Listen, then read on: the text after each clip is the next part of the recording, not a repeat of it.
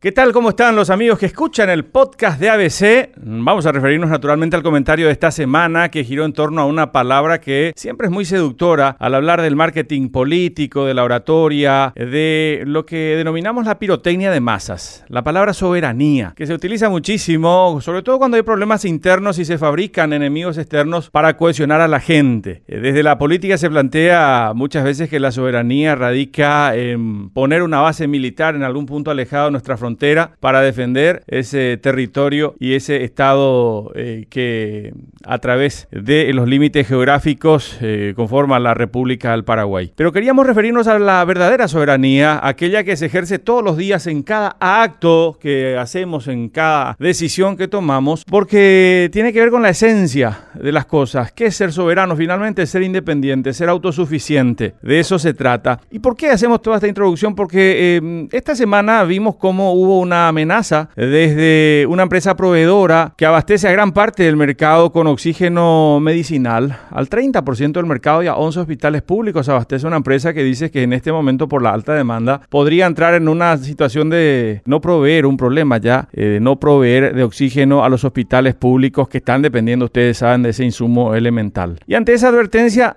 recordábamos un caso eh, que se había generado en el año 2006, cuando un profesional planteó como una tesis de maestría la posibilidad de que el Instituto de Previsión Social se autoabasteciera, porque el IPS le venía comprando desde hace décadas a multinacionales el oxígeno eh, medicinal, pagando millones de dólares anuales. La última vez había pagado como 2 millones de dólares. Y este profesional plantea en su, en su tesis de maestría que invirtiendo ese dinero, el IPS se autoabastecería. La idea se llevó adelante, eh, duró tres años todo el proceso licitatorio, pero finalmente el IPS instaló dos plantas procesadoras de oxígeno y eh, pasó a autoabastecerse y no solo eso, a ayudar también al Ministerio de Salud, a proveer al Ministerio de Salud como es lo que está ocurriendo ahora en esta actual crisis. De eso hablamos cuando hablamos de soberanía, de autoabastecernos, de ser independientes, de romper los vínculos que muchas veces son oligopólicos, como el caso de estas empresas que se ponían de acuerdo para vender a precios elevados el producto al IPS. Apenas produjo el IPS